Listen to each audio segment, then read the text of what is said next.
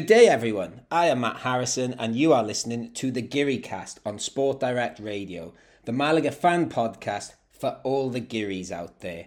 Malaga grabbed their first win of the season with a fairly convincing 1 0 win at La Rosaleda against Alcorcon. We get to talk again about another fun Malaga performance as the new look Malaga continues to entertain. Then it's from Alcorcon to Almeria as we head down the road to our Andalus neighbours this Saturday evening. To give us the opposition view for this Andalusian derby, we are joined by Almeria fan Brian later. But first, we will begin with the news where I need to add a bit of an early caveat here. We are recording this podcast on Tuesday night, four hours before the transfer window closes. So we could talk about things here and you could listen to this podcast Wednesday morning and we could sound absolutely idiotic. But before we talk about all the transfer goings on at Malaga this past week and what could potentially happen in the next four hours, I will introduce my two co hosts, Chris Marquez and Alex Ashmore. Chris, no interest from other podcasts. You're staying here this transfer window, yes? Uh, I'm not sure yet. Ooh. I'm talking with a few. Uh uh, big other accounts, but they're really big. Oh. Can't tell anything about it, but yeah. Well, what... my uh, representative is uh, working on it. Well, if Chris disappears mid podcast, you know where he's gone. And Alex, um, no no plans to jump over to the Yeovil podcast, Glover's Cast. No, I'll leave that up to them. I feel like they're much more attuned to what's going on at the club. I feel like my my knowledge is definitely more Malaga at the, uh, at the current time. Good. Uh, Alex is a good, loyal, single podcast man. Not. You know... I just follow the money. well, I, I don't know how much podcast is in the uh, how much podcast how much money is in the club podcast game, but you know if if an offer comes in, Chris. Um, well, I don't know who who gets the money.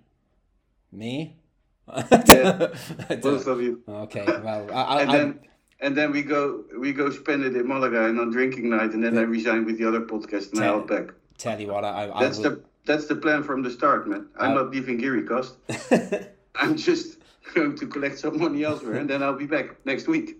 Well, well, this this, this is a good place to start, I think, Chris. Talking about uh, following success and money. Uh, when we recorded the podcast last week, we sort of finished by talking about Ontiveros and how he probably wasn't going to come to Malaga. And then I pressed publish on the podcast, and it sounded like he was on his way to Malaga and he was going to sign, and things were agreed. And then there's a sudden U turn, and he went elsewhere. He went to Osasuna. Chris, what what do you think happened last week with Ontiveros? Was he simply chasing Primera football? Which, or can you blame him for that? What happened?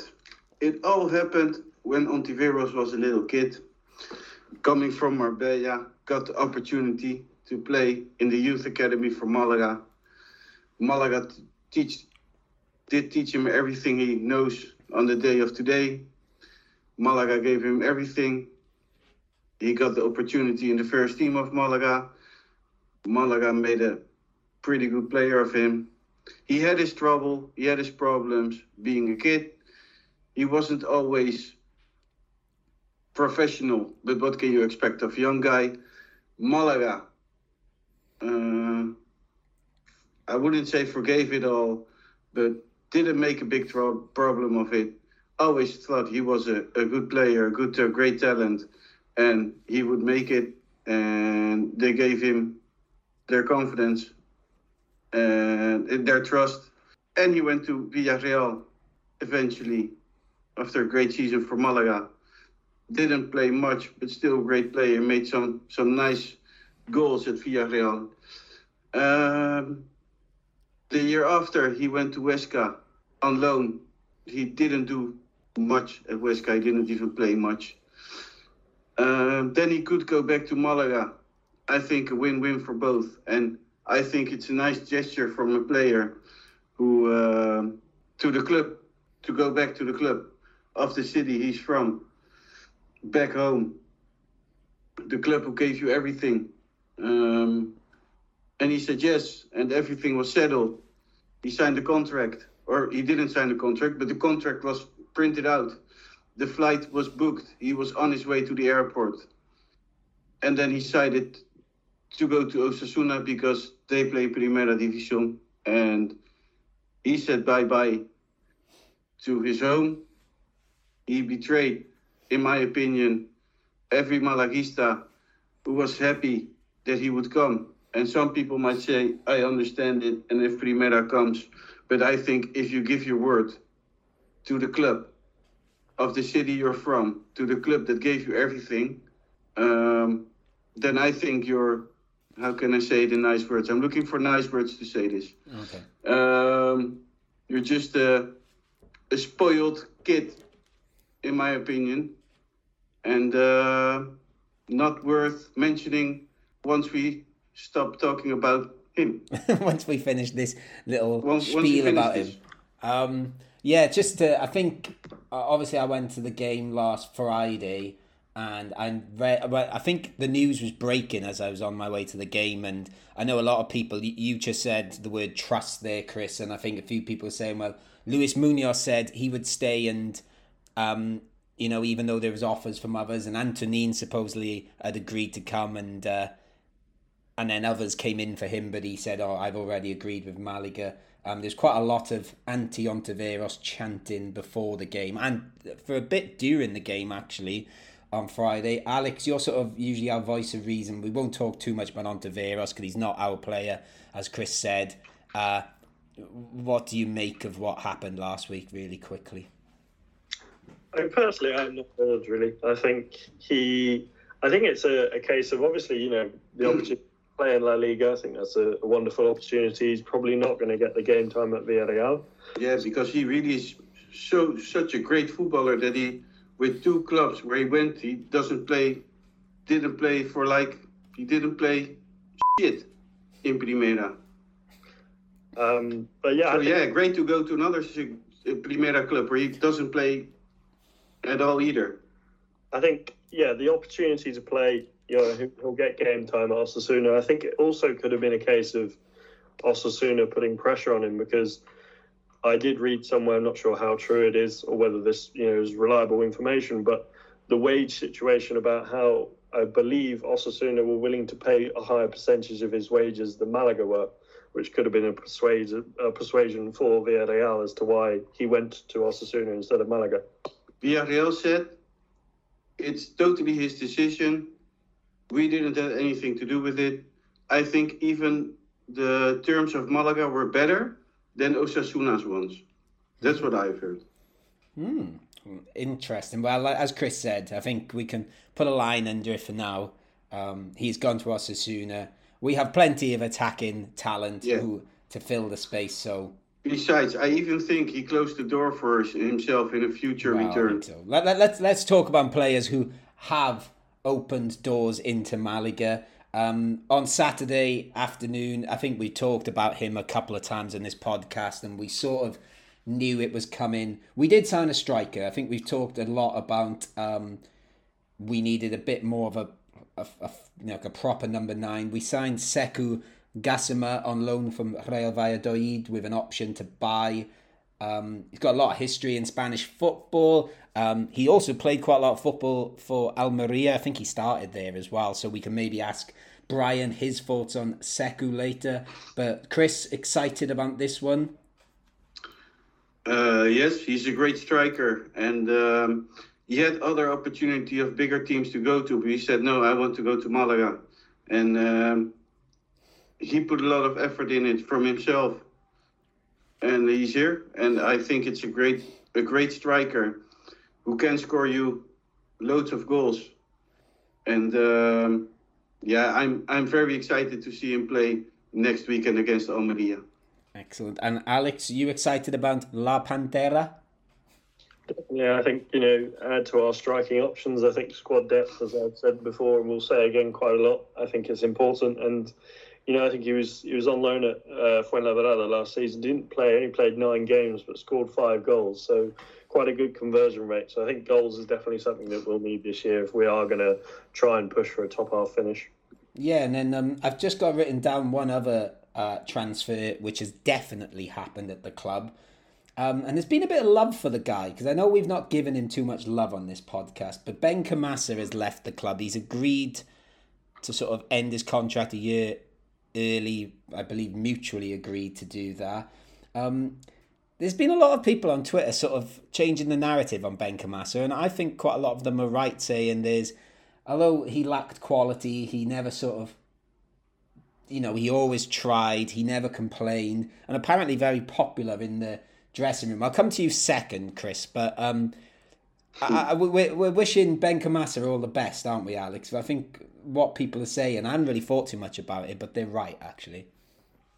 Yeah, definitely. Wishing him all the best. I think, yeah, he, he put even like I said, even if he might not have been the, the highest of quality of players, but he put his heart and soul into it. He gave hundred percent, and you know I, I, can I can forgive him now for those few red cards that he uh, he got last year. But yeah, no, definitely he was a he was a, a gritty player and he gave it his all. I did see someone on Twitter do a compilation. It was like you know those like really over the top like Ronaldo compilations. It was like that, and Benkhemassa just fouling. Did they hitting did the they put Benny Hill under it? No, it was more it was, it was more glad gladiatorial music than I oh. remember rightly. But go on then, Chris. Um, this we we might not get to talk about him again. So your final thoughts on Benkhemassa's time at Malaga Club de Football? Are you going to say anything nice? On the pitch, you get on my nerves, uh, but off the pitch, he's the greatest professional you can ever find. I think he never complained. He did everything to stay at Malaga. He lowered his salary, um, even though he was uh, earning the minimum he did everything in his possi- possibilities to help Malaga. He was a great guy in the um, in the dressing room. I know when I talk to people from Malaga about him, they always said he's the one of the nicest guys you can find in your dressing room, and one of the best professionals you can find. Excellent. Yeah, all so, the best. Was that nice? Yeah, that was lovely. I think that was that was yeah. perfectly pitched actually. Um, but he just can't play football. That's oh, the only thing. Oh, Chris, you spoilt it right at the end. I thought I thought we'd nailed a perfect pitch then, but yes, but I wanted to end it like like it is. Yeah, yes, um, yes. But all the best to Benkhemassa, um, wherever. I believe I knew he was linked to a club in Egypt, Zamalek, wasn't he? I don't know if that is where he's going now, but all the best. I don't know. Um, and then we've just got this big list of rumours I've written down in the past 24 hours. And to be honest with you, I've been working today and I've got a feeling I've missed something. So I'll try and go through them and then feel free to jump in and tell me if you've heard anything else today. But uh, first of all, last night I heard things about Juande and Luis Munoz that there were bigger club or Primera clubs potentially going to pay their release clause, which is somewhere around five to six million euros each. Um, that seems to have you quieted would be rich. We would be very rich. That's the most money. It would be horrible, but. But I, I, I think I heard Manolo Gaspar playing down those sort of things today. But as I say, there's still. I'm looking at the clock. Three and a half hours left. Um, have, have either of you, either of you, heard anything about that today, or anything more? Well, that's what worries me more. If one of them would lose, other than a possible hmm. other player we would sign. I think. Yeah. It's more important that they stay than that we sign another player. Totally agree. Um, if you had to lose one, Alex, oh, this is a tough question. Who would who would you who would you rather lose? Is this out of Luis Munoz and Juande? Yes, sorry, yeah, Juande and Luis Munoz. It's a it's a difficult one, but I think given the depth and quality of players we have in either position, oh, it is so difficult because every that was a mean say, question. That was. I think if I had to pick on the spot, I'd have to go. I'd, I'd lose Luis Munoz. Really? Yeah, I think Juande I would too. Reached his potential. I'm not saying Luis Munoz hasn't, but I feel like Juande can get a lot better. I agree, and I just think we don't have as many centre backs like Juande. I think we've got midfielders like Luis Munoz or something close, maybe not as good. Um, that was a mean question. I don't know where I got that from. I thought I'd put put you on the spot, but hopefully we don't have to think about this, and they'll both be at the club for the rest of the season. Fingers crossed. Um, The one that's sort of come out this afternoon a little bit more, and I think even to the stage where Gaspar said it could happen, is, is Ishmael. Am I right in saying that he's possibly been said he can leave? Um, Manolo said it's up to him. Yeah, that's what I thought. Do you think That's he'll leave? I definitely would keep him. So if he, if I would let him go, I would let him go on a loan deal to a club where he could make minutes. Yeah, that's hopefully. I'll be like I said. I've only caught the story very quickly this afternoon. I was hoping that's that's how I sort of was hoping it was being pitched that it would be more to get game time because obviously we've got quite a few right backs at the moment, and I'm sure we'll talk about our latest right back um, in the next part. Um, Chris, who else have been linked? You you threw a name at me just before we pr- I press record.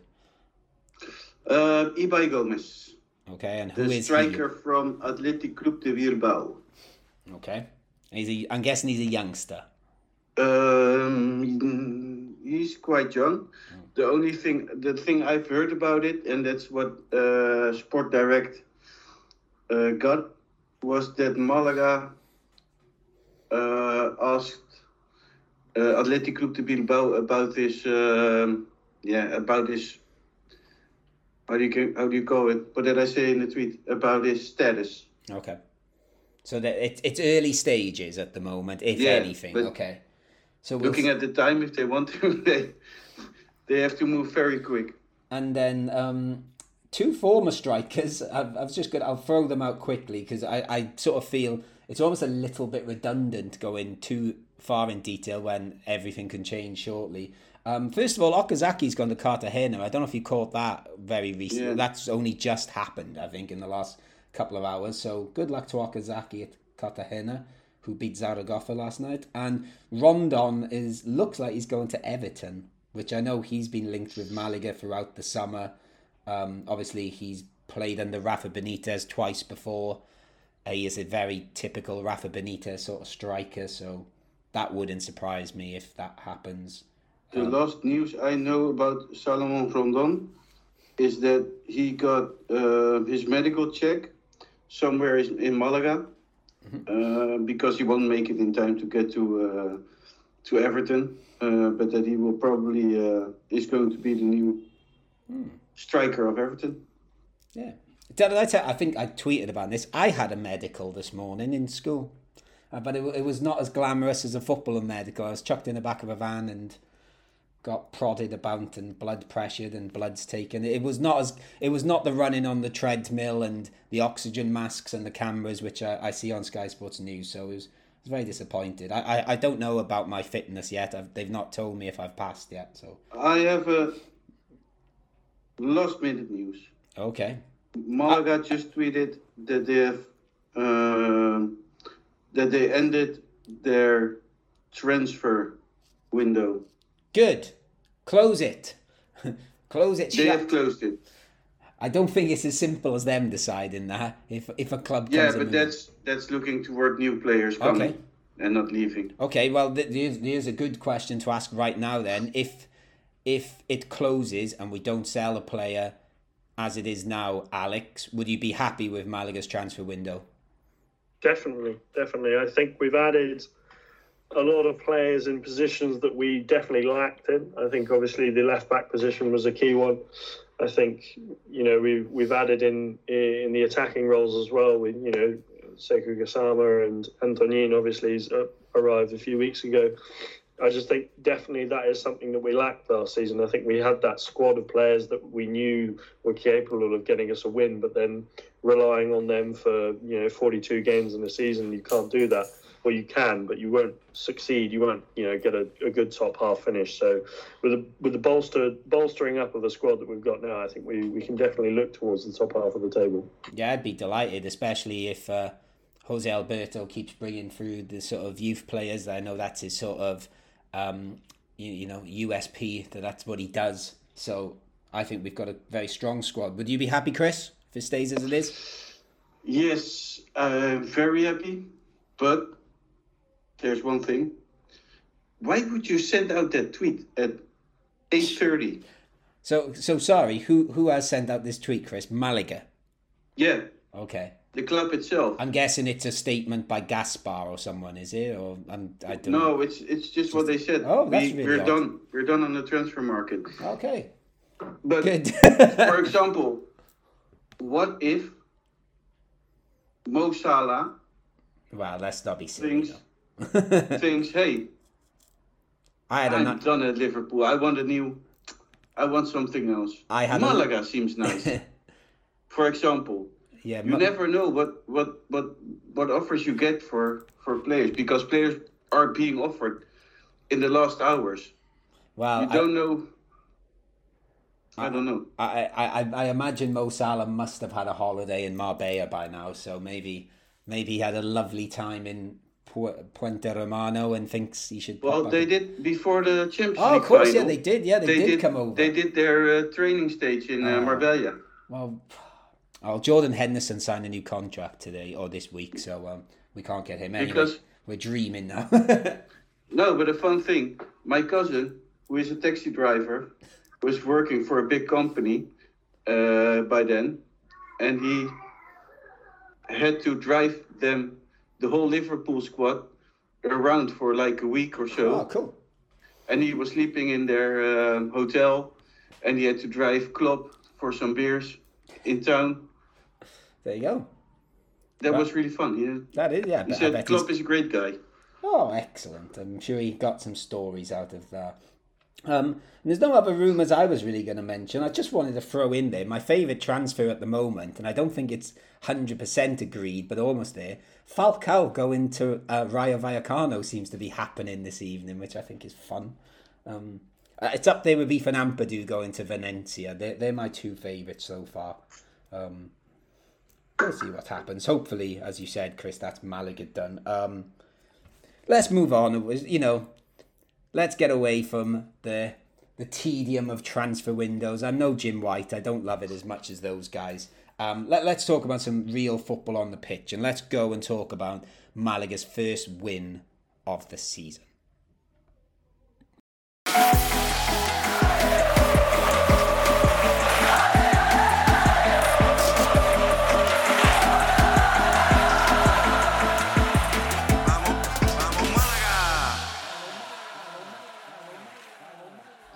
So let's go back to last Friday night. I was there again with about 6,800 fans, I think was what they mentioned, which surprised me actually because it felt like there was more on the street, a lot more on the street compared to um, the past game. Maybe the stadium was about the same, but it felt like, I don't know, it felt more blue and white this week. And if you want to hear what I got up to last Friday night, then here's a bit of a plug. Go and listen to the latest GiriCast Plus episode of Vamos a la Rosaleda, where it's basically me drinking lots of beer with lots of the Giri army and other characters I meet along the way and celebrating Malaga goals if um if that is your thing. But uh, yeah, so we'll talk about Malaga's first win. Let's talk about the starting 11 as we always start with, though. Not really too many changes from the first two games, but two significant changes, I would say. Um, our fullbacks. So in came Brian Cufré at left back for his first game, um, first start of the season, sorry, and also making his debut as our new signing Victor Gomez. Um, were you surprised either of you to see those fullbacks come in? Because I know I perhaps gave a lot of praise to Javi Jimenez on the uh, the first game of the season against Mirandes, but was you happy to see those two come in, Alex? Yeah, I think they. I mean, from from their performance, with hindsight, I'm able to say I'm very happy. I think both of them seem to have that level-headedness, and you know, I, I'm impressed with what I've seen from Javi Jimenez. But I also think you know, rotation is is going to be a useful tool that we can use this year, and I think the more that we switch them around and you know mm-hmm. keep them regularly playing, but then you know not running them into the ground, I think that's an important thing to do. And both of them played really well. I think they were the stand one of the two of the standout players on the pitch against Alcorcon. Yeah, let's just go into their performance then, Chris. What did you make of the performance of our two fullbacks? I think they did really great, to be honest. I think it's way better than uh, than Javi Jimenez to see Cufré. And Victor is Victor is hundred times better than Ismael Casas. Yeah. Or am I, or or am I too? Well, let's be honest. It's it's only been one game, but he I thought he was as Alex just said they were they were probably two of our best players. Um, I I think Gomez particularly. I thought he looked really solid. He looked really just composed, but also he got up the pitch and did things. Um, yeah, I suppose. I felt a bit like, like Juankar and and Shifu, confident with them. Yeah, I can see that. Yeah, I think I think we've said on this a few times, haven't we, that uh, Ishmael, I, I think I've defended him a lot, saying I think he's really good, but he's he can sometimes almost try too hard and get himself caught in trouble, and then I don't know. Then he tries even harder and maybe doesn't think about what he's doing as much. Whereas Gomez just seemed to be solid and yes, like you said, he got forward well. Um, yeah, it's very exciting. Um, I, I hope, you know, I'm happy to see those two start again. Like I said, I quite liked Javi Jimenez the first game, but Cufré, yeah, I'd say he's a bit more of a, a Juanca um, than perhaps Javi Jimenez is. And again, it's nice to have that bit of depth at fullback again because we still got Ishmael, as we record now. Got Ali Benitez still, and obviously our mate Ivan Calero is still on his way back. So, you know, it, I think a fullback we are very much covered, which again might suggest maybe Ishmael could go out on loan. Um, but we'll see. We've talked all about that. Um, Alex, were Malaga fun to watch again?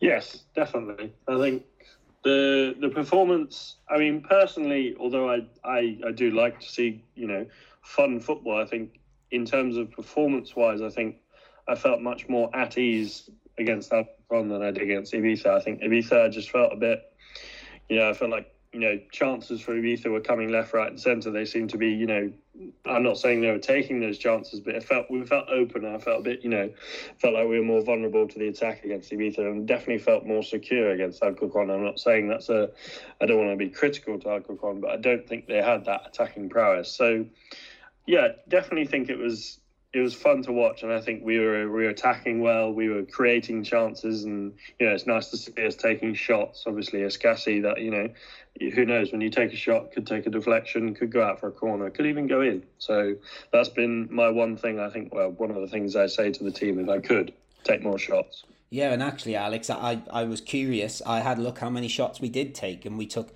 19 shots. Now, I've not I've not had time to go and check this, but I'd be very surprised if any game last season we took 19 shots. I don't know if any of you can think of a game where we bombarded the goal, because I can't. I have a fact that will surprise you. go for it.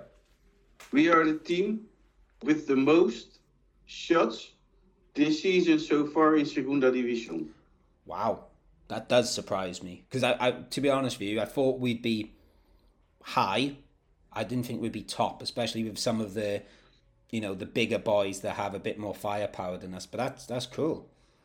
That's well, shots so far. no, that's that's great though, isn't it? That that immediately shows like how quickly Jose Alberto has changed our style of play. Just that sort of being a bit more ballsy and getting, you know, like Alex said, just every now and then taking a shot. Like we'll talk about the goal shortly, but I don't think we would have taken that shot last year. We would have probably passed it back to Lomban and then tried to go down the fullbacks or what. It's um. Yeah, what, what, what, Chris? What are you enjoying most about this? We, we keep calling them this fun Malaga team. What are you finding most fun about this team at the moment?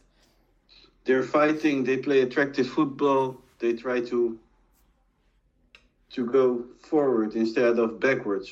I think they always try to find the the gap. There are still things that can be improved. Some players can improve, but I think just that's just a matter of time. Today I thought, wow, I I would love the weekend to be here so we can try can see Malaga play again because I'm excited again to to watch them. Last season my excitement was a bit gone maybe. I wouldn't say gone because I was still looking forward to see Malaga play, but No, I think less. No, I agree. Because if you think, even from my perspective, where I live 45 minutes down the road, now obviously uh, uh, we all had to watch the game on TV, and unless you were lucky to be a journalist or work for the club and got in. Um, but I, I can't remember too many performances last year where I was like, uh, well, I couldn't wait to get in the stadium. But say, for example, this team had played last year in, without fans, I would have been oh, I would have been absolutely devastated and desperate to get back in. But then I suppose is it a bit more symbiotic and maybe would would this team have played such fun football if there was no fans? It's a interesting idea, I suppose. Um, yeah, I, I agree with what you said, Chris. I think the thing, and again, I don't know if uh, Alex or Chris, you, you notice it on the TV as much, but in the stadium, every time they lose the ball, how just how fast they press and and when they go into a tackle, they go in like hard but fair. There's like I don't know. I'm sure we'll talk about Escassi later, but it's they're good tackles. There was that bad one Luis Munoz did where he made a brilliant tackle and everyone got on their feet to clap, and then he passed it to Alcorcon, and uh, that was probably Alcorcon's only one of only like two chances, I would say. Um, just quickly, I thought it was worth mentioning as well. There was a 13th minute chant for Manolo Gaspar where everyone sort of uh, chanted his name, so that was nice to see, especially as we've both we've all just said about the good work he's done in the transfer window, and especially that night because there were some people seemingly criticising him for the Ontiveros saga. Not many, but some. So hopefully that was you know people have forgotten about that now. Uh, let let's get straight to the goal, shall we? Um, Escassi's goal. Uh, Alex, talk to me about Escassi's goal. Sure. What a what a strike! I obviously there was a deflection. I can't. I did see it at first. I thought that is a corker of a goal, but then uh, you know seeing the deflection, it kind of doesn't take anything away from it, but it kind of makes me feel a little bit upset that it wasn't an absolute you know top bins as they say. But no, it was a fantastic goal and just shows what happens when you when you take a chance, when you take a shot. Who knows what can happen? Even even if they'd gone out for a corner, I would have been happy. I think you know, take your chances. You never know what's going to happen. You know, that's the fruit of his labour. I don't know if a shot from 35 yards out is labour, but yeah, you know what I mean. Yes, uh, it's funny you say that actually because in the stadium we were sort of right behind the other goal, and the deflection was quite clear. But then when I saw it on TV the next day, I was like, was there a deflection? Because it, it looks like he hits it so crisply in the in real time. I didn't realize how hard he'd hit it. So, um, but yeah, sadly there was a deflection. Uh, Chris Escassi now he he scored one goal last season, and now he's they did give him this goal. It was a big deflection, but he still was the one that hit the shot. Do we need or do we expect more goals from him this season compared to last season? Because obviously, when we signed him, I think on this podcast we kept talking about how he scored seven or eight goals for Numancia, who got yeah, relegated. He was, he was their Pichichi, mm. the top That's goal right, scorer yeah, for Numancia. I don't know. I would be happy if he would score more goals. I don't think he has to because it's not really his position to score goals, but every score, goal, goal he can make is very welcome. this goal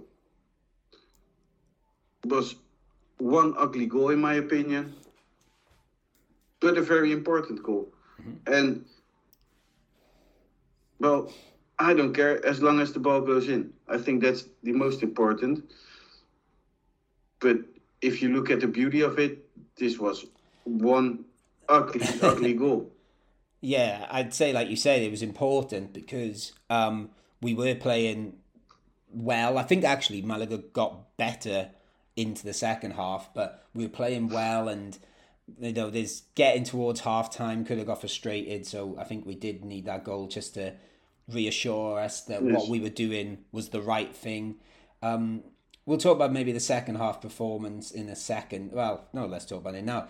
Um, we talked quite a lot on last week's podcast. Obviously, we're still sort of like making our judgments on our new signings a little bit. Um, I know we spoke about Brandon and Paulinho, so I thought I'd mention them again. Um, we sort of said we rated them, and I think we were a bit more. We gave a bit more praise to um, Brandon in particular. So we'll start with him. We said we think he can offer more still. Alex, do, do you think he offered more in this game? Definitely, I think he he's he's starting to. You know, I don't want to jump the gun, but he definitely in in, in the game against Alcorcon, definitely think he's showed us what some of what he's capable. That you know, what I said that I think it was the other week where I know he's capable of these things, and I know he's a better player than his previous performances suggested. And I think he did show some of that against uh, Alcorcon. And I think his his work rate was fantastic. You know, he was he was in and about. You know, that I think it was. I remember tweeting. It was the bit where he chased down one of the Alcorcon players, and he took the ball off him, and he didn't. Obviously, nothing came from his He shot, and it went past uh, wide past of the post. But still, it's it's that intent and that effort that I just love to see, and it's it's good. I'm glad that he's uh, he's doing. He, or he's shown some some signs of improvement because he could be a very vital player for us this year. Chris, I, I might be wrong here, but but Brandon strikes me as as a player that you would really like or really do like. Do you think he improved in this game, like Alex said? He definitely improved. He got a great chance, uh, which was stopped by the keeper. I think he did very well. Um, he can be a very important player, but I'm a bit afraid that he will be on the sideline the next match because I think Sekou will take his place. I yeah, I think I think Sekou will get in the team. I still. I, I don't know. I don't know where he'll go. Just on that subject, actually, Alex. Um, and again, I, I noticed this more in the stadium, and I think um, Alex Fitzpatrick said the same thing about when he watched Malaga uh, play in Ibiza. That um, I think you said it'd be good to play 4 4 2, and especially in the first half, it was very distinctive actually how much of a 4 4 2 Malaga were playing with Antonin and Brandon up front. So, uh, t- uh, like going back to what Chris just said, I think at the moment, I thought Antonin was great, by the way, um, but I thought Brandon was better and might suit Sek- Siku or Sekou better. Um, so I would drop An- Antonin if I had to pick one right now, but. I don't know if either of you would uh, welcome that option. Do, does anyone want to say anything about Antonin's performance? Because I thought he was good. Yeah, I think. I mean, is I, I do actually. I'm sort of you know along the line of what you said, Matt. Drop Antonin and then play Brandon with uh, Sekou. I think that that pairing could work quite well because. I mean, I haven't seen too much of Sekou. I imagine he's quite a powerful player. Like he can hold the ball up. Brandon can make the runs off the side of him, and I just think those two could work really well in tandem. Maybe they're both up top, one's dropping off in behind. Who knows? But yeah, I, I really do like that move, like you said, Matt, to a more apparent four-four-two. And uh, I, I, won't we won't use the language, but I, I, always makes me chuckle when I um when I, I don't know if you've seen Mike Bassett, of England course, manager, yes. and he's saying they're going to play four-four-two. Yes. So yeah, I, I do. I am a fan of a four-four-two formation. Yes, that, that was. I was trying to think. Shall I? Shall I throw the Mike Bassett reference in? But I'm, I'm glad you've done it instead now. Um, Chris, we'll just uh, quickly. P- Paulinho, did he improve? Yeah, he definitely he definitely did improve. He played a great game, I think. Um, as I heard, one of the last guys on the Vamos a la Rosaleda podcast uh, at the end, going back and forward, back and forward. I know it was 1 a.m. in the morning, I believe, when you recorded that It part. was closer to two a.m. beside the other strange things I've heard you guys say on there, like Malaga would be second, and I heard loads of crazy things in, in, in the last minute of the podcast. See, I haven't listened that- back, so I can't remember only- what I said. That that was the only correct thing that I've heard uh, you guys say in the last part. was we very excitable? Yeah, about La Linea. Ah, yeah, yeah, we're going to Linense, yeah. Um, listen Yeah. to the pod, because anyway, I- Paulinho, talk, talk to us about Paulinho. No, I just want to to to warn the, every our, all our listeners. If you go to La Linea, first make sure you check out the documentary they made about La Linea on Netflix before you go to La Linea to watch a football game. Yes. It's an interesting. I would still pod. say you go. You have to go. You have to go because it's a great, great football ground Mhm. and a great club. But make sure you watch it first, so you know in what kind of environment you're going, so you can prepare yourself a bit. Yeah, I think I, I think it's a pretty safe place to go and visit though.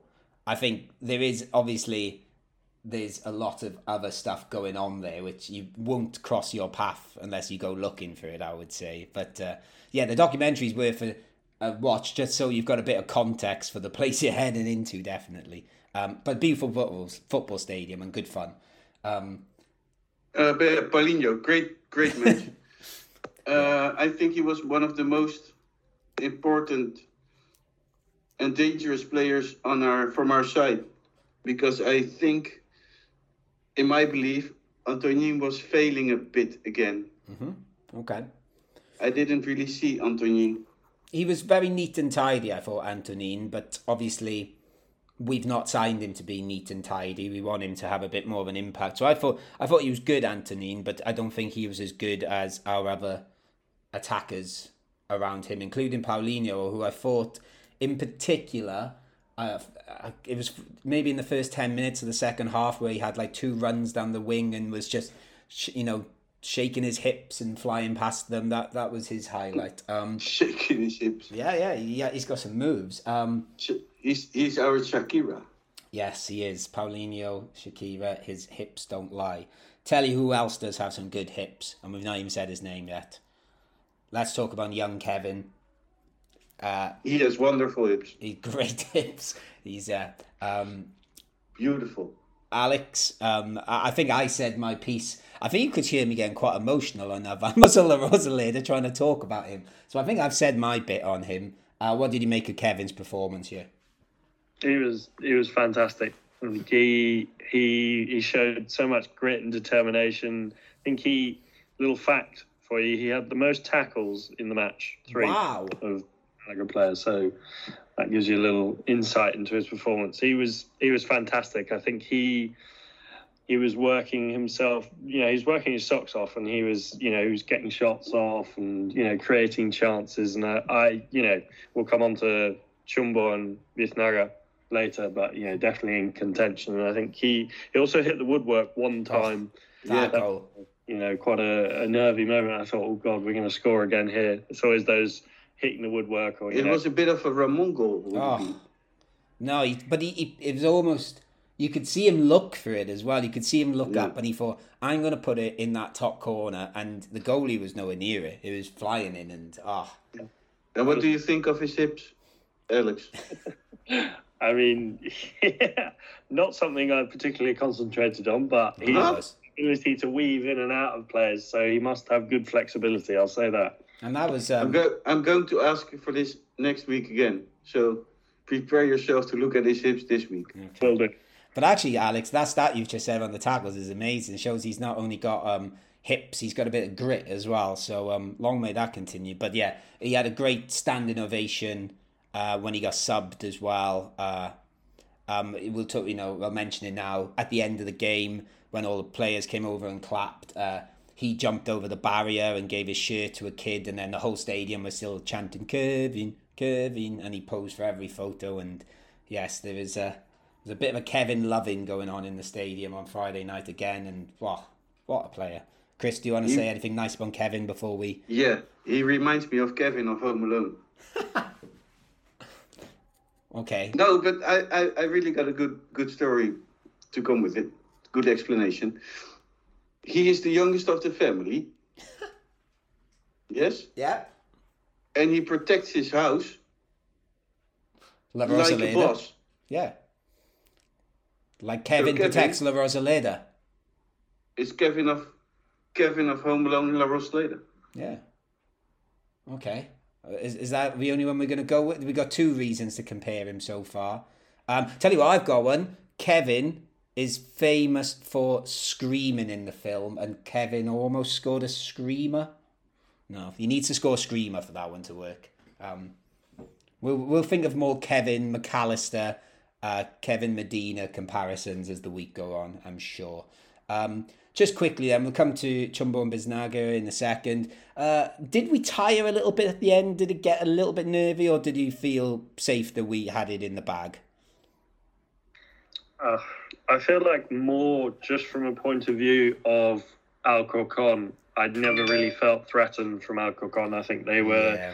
I don't want to be critical, but I, I am worried about them this season. I didn't predict them to go down at the beginning of the season, but they're not looking good. So, had that been against a better team, potentially we could have been, you know, in for a nervy five ten minutes. But against Alcorcon, I really wasn't worried. Yeah, sorry, Alcorcon Alex, in case you're listening, but I was going to say the exact same thing. There was a little bit of nerves, but I kept telling myself they've offered pretty much nothing all game. And uh, I, I think, and again, I listened to our mate Alex's Spanish Segunda podcast last night, and on that, they were very much saying they think they'll finish bottom. So, um, yeah, sorry. But I think, but it was noticeable compared to the game two weeks before where we looked tired for the last half hour or so. I didn't think we looked that tired till maybe the last five ten minutes this time. Um, any final thoughts for you, before we do Chumbo and Biznaga, Chris, on any of that? Oh, it's Scassi. Yes, Let's talk about I about have the biggest news ever. Go for it. Juande, they signed a new contract till 2024. I He didn't- signed for a season more. Brilliant, brilliant news. I'm guessing that was the phone noise I heard. Uh, no, that was not my phone. Oh, was it not? think- Okay. And that might have been me. All right. Was Juande texting you, Alex, to say, Hi, Alex, signed a new contract, smiley face emoji? that would be quite nice, but unfortunately, me and Juande don't swap WhatsApp messages Oh, that right, often. okay. Um, Just, just on the, on a, on a slightly occasion, right? yeah, just on special occasions. But no, he didn't text me about this one. No. Okay. Um, that is good news, Chris. And I think let's stick. Well, no, we're going to go negative news first because we'll do Chumbo and Biznaga. Um, Chumbo, um, let's get out of the way quickly. I, I'll just say mine. I, I, I'm going to say Antonin, but not because I thought he played bad. It's because I thought everybody played at least a 7 out of 10 game, and quite a lot of the players played 9 out of 10 games, who I'll mention in a second. But Antonin was one of the 7 out of 10s, I thought, so I picked him. What about you, Alex? I think I would have gone for Antonin. I think yeah, no, he didn't really offer much. Felt like he was. I don't want to say he was giving it his all. He was, you know, he was Yeah, yeah, working no, his off. But I think he he just. I don't know whether he was a bit a bit of a lost end. Just couldn't quite get his game going. But my. It's, it's a hard one, but my chumbo purely based on the sending off is Escassi. I just think a player of his experience shouldn't be getting booked twice in a game like that. It's not necessary. You know, you could complain like, you know, obviously this time I agree with the, the both bookings, but you could say, well, you know, he shouldn't have given. Some people may argue that they shouldn't have given one of them. I don't know, but I agree with both of them. I think a player of his experience should know better. Okay, uh, Chris, your chumbo. My chumbo is Anthony. Okay, I'm guessing for similar reasons to what I said. Yes. And because his hips were lying. Yeah, he needs to do a bit more hip action this week. Um, um, yeah. Let, let, let's get into Biznagas then. Um, let, let, let, let's just get me out of the way early doors because I think you know the answer is, is Kevin. Just again, I don't think I have to explain why. He's just a joy to watch play football and especially in the football stadium. And actually, Alex, the more I think about what you said about the tackles, like there's an energy every time he gets the balls if he's going to do something. But I can now sort of pick out how he's getting stuck in quite a lot. And I think, yeah, I, I'm just going to say Kevin for reasons I've said two weeks ago and reasons I wrote about in that off the bar article. He's just joyous to watch play football. Go on, then, Alex, your chum, uh, Biznaga. So it's an honorary, a few honorary mentions. I have a, player I feel like we haven't mentioned too much throughout the night is uh, Danny Barrio. I feel Okay. like he, he put in a solid Yeah, performance. Didn't true. do anything special, but I think he did what he needed to do. He stopped any oncoming attacks when he needed to, and I think he was, you know, he had a, he had a very good game. And He made an think, um, important save from I- in the first half as well, actually, didn't he? There was, at his near post still, but he made a good save to make sure we maintained our confident play. But Yeah, no, definitely. I think he. I do remember tweeting saying he, and also, I mean, honorary mention to Alcorcon keeper. I actually think he made yeah. some very good saves Danny throughout the game. I think he, both keepers had fantastic games. Um, I think, yeah, Paulinho was very good. Kevin was fantastic. Brandon was really good as well. But my, my this time goes to the player who made the most passes in the game. oh, good stat. Victor Gomez made 39 passes throughout the game. That's not the reason, but No. I just think he was very solid at that right No, back totally. position. Didn't have any worry at any point of you know us, you know maybe conceding a goal scoring opportunity from his side. I think he was fantastic. Well, to his credit, as much as I've fallen in love with Kevin, and I did even consider giving it to Victor Gomez myself because I thought he was superb as well. So, yeah, he, he would have been my honourable runner up to Kevin. And then finally, Chris, your Biznaga. My Biznaga, I gotta give it to Kevin, but I'm also have my doubts with Victor because he played an amazing match. But I don't, I don't know. I want to be giving the same Biznagas every week. But Kevin, it's for you again. Yeah, if, if they play good every week, it's got to go to them every week. I think Yeah. if he plays like this every week, I can I'm going to bore you now and tell you that he's going to get 42 Biznagas from me. Well, 41 now. He didn't get last week, but uh, yeah, excellent. So there is our first three points of the season as it currently stands. That puts us as seventh in the league. If you look at the league table after three games, I know some people don't, but you know, all very positive, still undefeated, and we've got a big test coming up this weekend. So let's go and talk about our Andalusian derby against Almeria.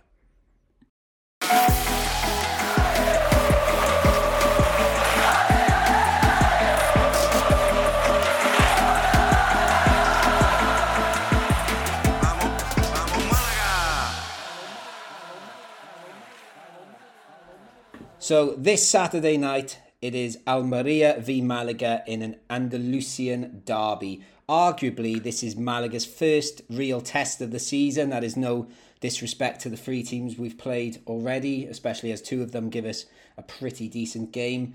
But we are playing one of the big boys in the league that have a bit of financial clout. And to give us the lowdown on the opposition, we're delighted to be rejoined by Almeria fan Brian, who is joining us from near Almeria. How are you doing, Brian? I'm very well, thank you. And I hope you guys are good, well too. We're we're having a lovely time watching Malaga at the moment. We're, we're, we've got a young team that's fun to watch, and we're, we're excited, I think, to try and see how we do against a supposed one of the big boys in the league. So um, we're excited. So just give us a little bit of a reminder, Brian, um, of like where Almeria are. So last season, playoffs didn't go so well in the end. Well, I mean, when you're in the playoffs and uh, you're disappointed because you're in the playoffs because you were hoping for automatic promotions, that was the first disappointment. Then, having got to the playoffs, uh, inside first five minutes, you're two goals down. Yeah. In 65 minutes, you're three goals down. That's game, set, and match Yeah. effectively. So it was disappointing. Um, can't disguise the fact. And but I think because of COVID, there's now been a radical change in the transfer market. And I think the plan that the club had originally was to sell um, uh, Umar Sadiq for a massive fee and use that to fund the rebuilding, which is their which is their plan. They sold Darwin the year before. Uh, there isn't the market out there anymore. They couldn't get anywhere near the level of money that they wanted for the player. As a result, um, and I think it's for the ben- benefit of the club, we've had a bit of, for the first time for ages, we've a bit of stability and continuity. And I think as a result, apart from Sunday, which I'm sure we're going to cover in due course, uh, it's been it's been worthwhile because players actually sort of know each other, which is great.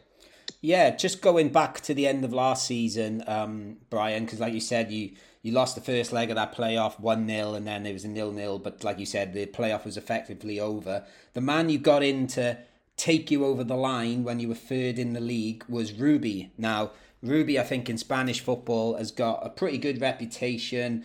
Um, he got Espanyol into Europe. He took Huesca into the Primera. Uh, he went to Betis. It didn't quite work, and obviously, I think he's taken a couple of clubs down as well. But he's got a reputation as quite an exciting attacking manager. Um, obviously, you had him at the end of last season for I think there's six games, so roughly. and you've seen him at the start of this season now. What is the, the fan take on Rubi so far? Basically, I think the change, the change in style, we always have been a 4 2 3 1 side. We're now far more a 4 3 3. Um, with three players playing up top, you've, I mean, you've got, he, he's brought on uh, Ramazani, who was a bit player last year. He's been a starter in every game. And the pace of the guy is frightening. Okay. I, I sit there and think, Christ, I wouldn't have to think. anyway, I mean, literally, he's he's he scares he scares defenders with um, Umar Sadiq's pace and Laxo on the left hand side. That's quite a, a, a good attacking sort of uh, uh, thing. And the new signing they have, Kuro, he adds to it. So yes, it, it's a far more attacking. But the penalty you pay for that is that defensively we're not so strong, which is why we haven't kept a clean sheet this season.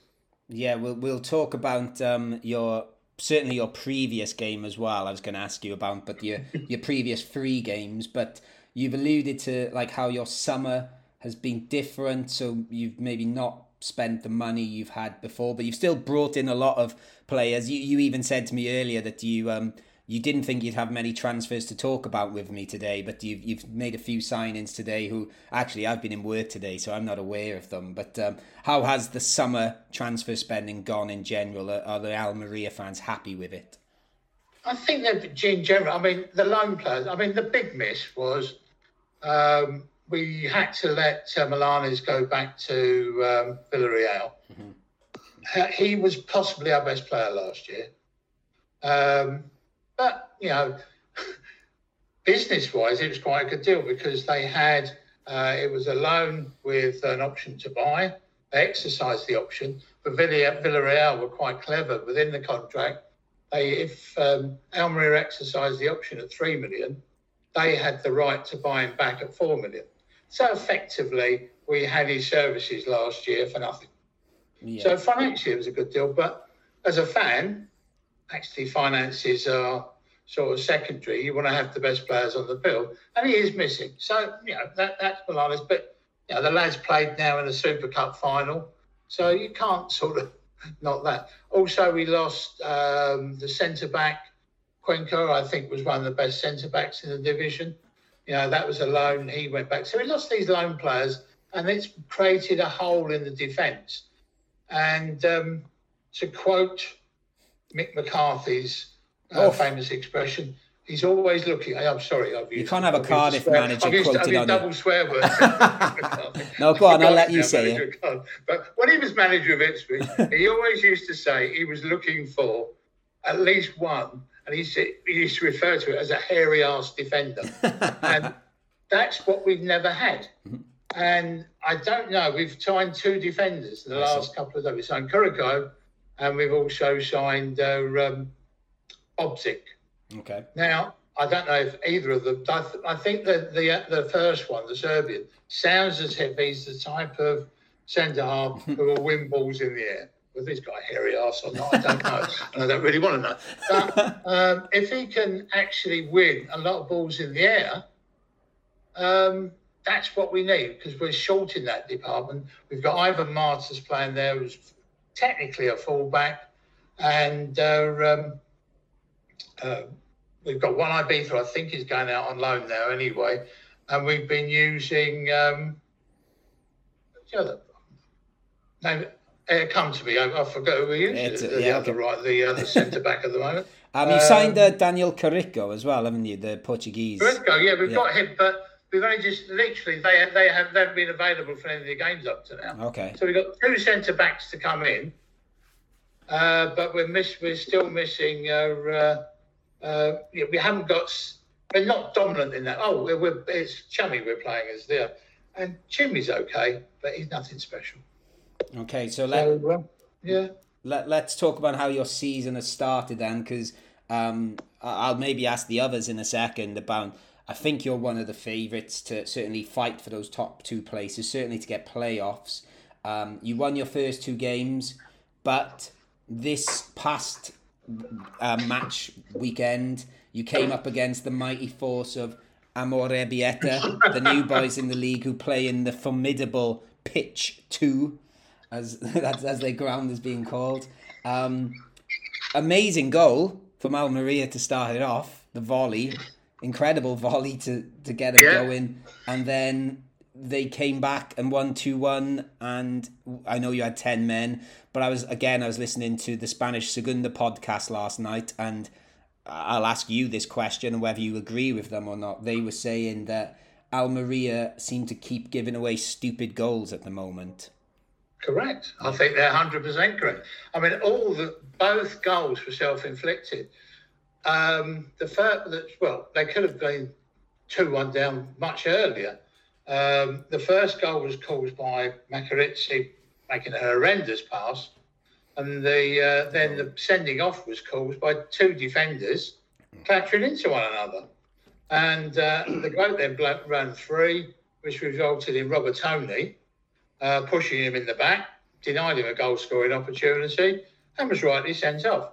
And I think you'll benefit from that because you won't be playing on Saturday. Well, there you go. I was um, I was going to ask the other two. Um, I think I said at the start that this is our, you know, we're only four games in. This will be our toughest test so far, but we've we've not lost the game yet. Um, Alex, would you agree with that? Are you excited about this Andalusian derby to see if we can do it against a better team than we've played so far? Yeah, definitely. I think you know it will be a tough test. I think you know not knocking the teams we've played so far. I think Mirandes are a solid side, mid-table at best. Alcorcon is you know we we've seen. I would be surprised if they stay up, having seen unless they make some additions today. And I've just seen they've signed a player. Not sure who or how good he is, but yeah, they'll probably be fighting for survival. And Ibiza, you know, I could see them mid-table. I think Almeria the toughest test and probably one of the toughest tests we're going to get this season. I think they're a well, well built side. You know they've got good, some very good quality, high quality players in there, and you know it's always going to be a test at Andalusian derby, and you know two teams will want to show who's best and claim the spoils. Yeah. What about you, Chris? I gotta be honest with you. I'm I'm afraid to play against uh, Almeria. Why? I don't know why. Okay. Why? Well, no. I Umar, mean, um, Umar Sadiq. yeah, of course, yeah, but but then I can say the word Kevin. Yeah, but I know Malaga this season and last weekend, last season is such a different. See, but still, like Almeria is one of the top teams, and now we finally get to know a bit where we stand this season. I think Yeah, I think So, that I, I agree. that, that's what frightens me probably. Yeah, I agree with what you said there. This will give us an idea of because I know people are throwing out like that we could go for playoffs and things like that all of a sudden. Now I'm trying not to get on. I know, I know, I might have made some silly suggestions when I'd had a couple of beers two o'clock in the morning the other night, but um, but I think this is the first test for us. So um, Brian, you sort of you've sort of told us a bit that you know you give away silly goals, and you said you've got a couple of you've got a suspension now to one of your key players. If you are going to cause us trouble, where is that trouble going to come from? What should we be scared of, or who should we be scared of? I think our biggest threat comes down the flanks, Okay. both sides. Um, Ramazani and uh, on the right, and Lazzo on the left.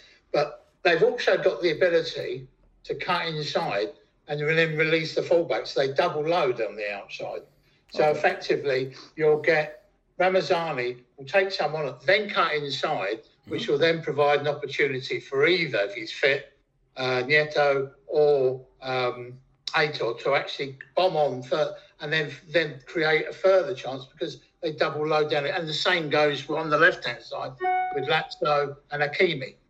So I think that's where, if there's going to, that's where I think most of our strength is. I'm sure sides have looked at that. I mean, the coaches will see films, and you know, I'm not a great football expert, but I think I can recognise it, and the coaches about it, and I think they try and nullify that. But that's where our strength lies. But the thing you can't nullify is something like Ramazani pace and Sadiq's pace, because pace worries most players, most uh, players, you know, opposition, because you can't coach pace. You've either got it or you haven't.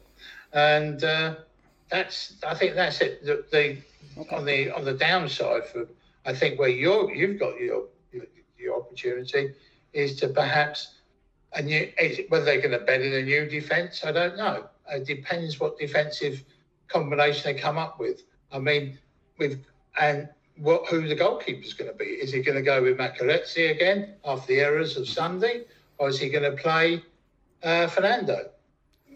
It's a 50-50 choice. So I, th- I think it's very evenly balanced. I think, you know, and if Sekou does come on, I mean, he'll want to prove himself, and Peybanis will definitely want to because he hates Almeria. Because, and in fairness to the guy, I can understand why, because he was the last signing of the old regime before the Sheikh. And without playing a game, he was told, sorry, mate, we don't want it. Okay. And you can imagine that. I I- mean, I it's the same, exactly the same as the other guy you had, uh, um, Rahman. Yeah, Romani. Yeah, Romani. I mean, exactly the same situation. Both were signed by the old regime. As soon as the new regime took over, neither of them were, were surplus. They were both regarded as surplus to requirements. They didn't get a chance to prove themselves one way or the other. So I think both Sekou and uh, um, uh, will have an opportunity to actually prove a point, and I'm sure they're they're out to do that. Yeah, um, Sekou, obviously, we, we've only just signed, but I believe, you know, he's very much in the running to play in this game, if not to start it. Now, I seem to remember Sekou playing at La Rosaleda and scoring for Almeria, and I seem to remember there was a bit of hostility towards him because I think he may have done a couple of dives and he may have. I can't remember if it's. uh, forgive me, I might be wrong here, if he was the one that gestured a little bit towards the fans, but that's all forgotten about now. But you would have seen him much more than us, Brian. And we've just been chatting about him earlier, what we think we're getting, but you, you probably know more than, about him than us. So tell us your your thoughts on Sekou. He's aggressive. Um, he is a bull in a china shop. You haven't got um, a, a very skillful player. You've just got someone who uses his physical presence to try and dominate defenders. Which is what if that's what you want, Yeah. you've got the ideal man. I used to, you know, I used to think he was. A, if you were losing one 0 um, he, he lost his place in the end to Darwin Nunez. And let's face it, Darwin was a class act. But even the, but in those games where we were losing, I was more than happy to have Sekou come on in the last sort of 10, 15 minutes to start roughing the centre half up, which is what he used to do. So that's, he will create for you. If you're looking for a physical presence, that's exactly what you purchased. He We are looking for goals, Brian. Sorry?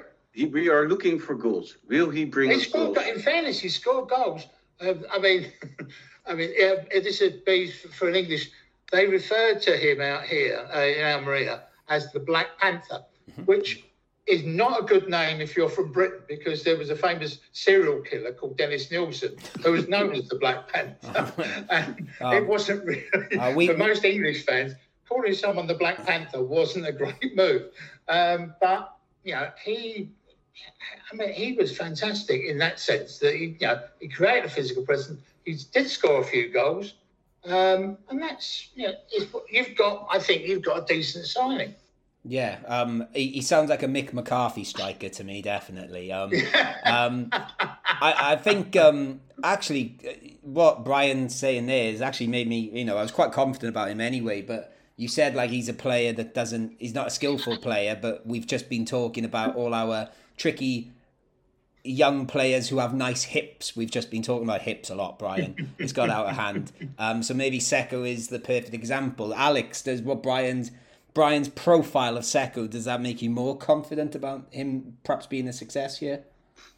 Definitely. I think, I mean, looking at the strikers that we've got, if you were to say, you know, Brandon and Antonin from the last game, I think they've got skill, they've got ability. I just think they lack that powerful, you know, that, that presence in the box. And I think, you know, I'm not saying they're not capable of it. I just think we need that presence. And from what Brian said, that's what we're getting. And I'm very happy. I think, you know, I, I, I do like a striker that will rough defenders up and just, you know, just get in their heads and just, you know, give them, I'm not sure whether he likes to give them a bit of banter, but, you know, just sort of get in their heads, annoy them, rough them about a bit and just annoy them. I think that's a, a, a good good trait for a striker to have. Okay, just while we're talking about Malaga, then I'll just ask you two the pretty much the same question. Um, ahead of this game, like we've said, they're probably the toughest team we've played so far. Would you make many changes to the starting eleven? And perhaps a more pertinent question is: Do we stick with this quite aggressive attacking football we're playing against a team like this, or would you tweak that too? I didn't say why not. I think you know bring the game to Almeria. I think that is. I think we you know we've shown when we when we sit off we're not as good. I think you know we need to take the game to other to other teams. And I think I I would probably keep the team the same, but drop Antonin and bring in Sekou. I think he could be you know may know something a little bit about his old teammates. You know he has that extra tactical knowledge. But yeah, that would be the one change, and I'd say, yeah, bring the game to Almeria and see what they can do with the, see if they can handle the pressure. Yeah, totally agree. And actually, the I've got a feeling now the Sekou's either gonna score a hat trick or get sent off. I've, I don't think it's gonna go either. way- It's gonna go either way by the sound of it. Uh, Chris, what about you? Would you make any major tweaks to the team? Uh, the only thing I would do was would be I think the same as Alex, change Sekou for Yeah, me too. uh, Brandon, and I would try to play our own game and not uh, and not not change our way of play that we did so far, which was great, except for the match against Ibiza. But let's play our game and don't adapt to someone else. yeah, um, I think that was our main problem last season. That one, well, when we played against the bigger teams, uh, we adapted to their abilities. So we started to play very defensively, and I think that just turned out the wrong way because then you're, before even playing the game, you're already saying you are better. Um, we probably will lose. So, you know. yeah, no, I agree. I totally agree. I think we should should go that way. Just before we wrap this up, then, guys. Um, Brian, I believe I believe you can't make it to this game. The tic- ticket allocations caught you out, I believe. Oh, Oh, it frustrates me when I watch when I watch football from the UK, and I see people sitting there, no social distancing, no masks, full houses, and yet UK has got a higher infection rate than Almeria. It's got uh, uh, we've got a higher um, in Andalusia. What are we? Eighty-two percent double vaccinated yeah, yeah. and yet we can only have for the first game 4,100 in, in, in, in, in the stadium. This game 6,000. Mhm. Frustrates me. It Yeah. does. You know, are we being too cautious as, as in Spain, or is the UK being too cavalier? I don't know the answer, but I just know that I can't go to the game, so I'm fed up. yeah, it's probably. I think you probably. I think our answer's probably somewhere in the middle, Brian uh, Veal. Um, yeah. Well, you know, I hope hope you get to enjoy it from your TV screen, but not enjoy it too much anyway. Yeah, Just I think it should be the shut. uh, be- mate, uh, Again, the first I, I thoroughly enjoyed going to the match, the first game, but I don't know what the rules are in Malaga. But even I wore my to the game. I wore my UD Maria mask. I was told that the that wasn't a, a good enough standard. It had to be FFP. PF2 mask. Fortunately, I had one in my bag. Yeah. Well, it's the same restrictions here. We we're allowed forty percent in the stadium, which to us is 11, 12,000, and we have to have FFP mask. That's it, really, and wear masks in the stadium. Um, yeah, and no bars are open, no food, nothing. But I mean, it's it's it, it's it's so sad. Uh, You know, I was I get home and then was watching the cricket and seeing them all sitting there pouring out champagne and everything. Thinking, stop watching other sport, Brian. Just, it's going to make you sad. Just stick I with just I will, I will, I will, I will get over it. I'll slap myself on the face. That's it. Forget about it. Yeah, if you just watch Segunda football, then you, you know you can't get jealous of any other type of football. Um, just before we go, then Brian, um, I'll come to you last actually because you're our guest. So I'll ask the other two. Uh, do you want to give a prediction, Alex? I got it right last time. Oh, I'm going to try you? and make it two in a row. Um, it's a difficult one. I really don't want to say it, but I'm going to go for nil nil. Okay. I I think, I, I, to be honest with you, I was thinking that. Um, Chris, One one. Okay, I- I'll be the one that throws in a two-one Malaga win then, just to just to uh, please our fans and take the glory for the podcast crew here. And then, um, Brian, how are you feeling about this game in general? You, you can give us a prediction if you want to. Do, do you think Almeria can do? no, I, I, I, I will go. I did to balance things up, so we've got perfect symmetry. I will go a two-one win to Almeria. Perfect. I mean, we will concede. We're bound to concede. it. I, I think nil-nil, no chance, because we're going to concede a goal. If you score, and uh, that that will, you know, you will score, guarantee it. But uh, uh, I'm just hoping that we may have a bit more at the other end. So, so No. I'll settle. I'll, I'll, yeah, two-one. I hope. I would hope, but uh, I wouldn't. Put, I wouldn't put too much money on it. No, I think it. Uh, I think it. It has the potential to be a brilliant game, and it, it's fun this season actually to be able to say that about Malaga games where we like like Chris said, if we played a big team last season, uh, we perhaps would crawl into our box a bit and you know batten down the hatches. But it it's great to know that we're probably going to have a go at you now, hopefully, and it should be a good good game. So, but you know, it'll be a good game, and I'd like to say thank you to a good sport, Brian. Thank you for joining us again. Thank you for inviting me. It's been a pleasure. Yeah, we- we'll we'll definitely maybe next season, Brian. I'll get to Almeria and we can meet up for a pre-match drink somewhere. Well, I- I- it, it should have been this year.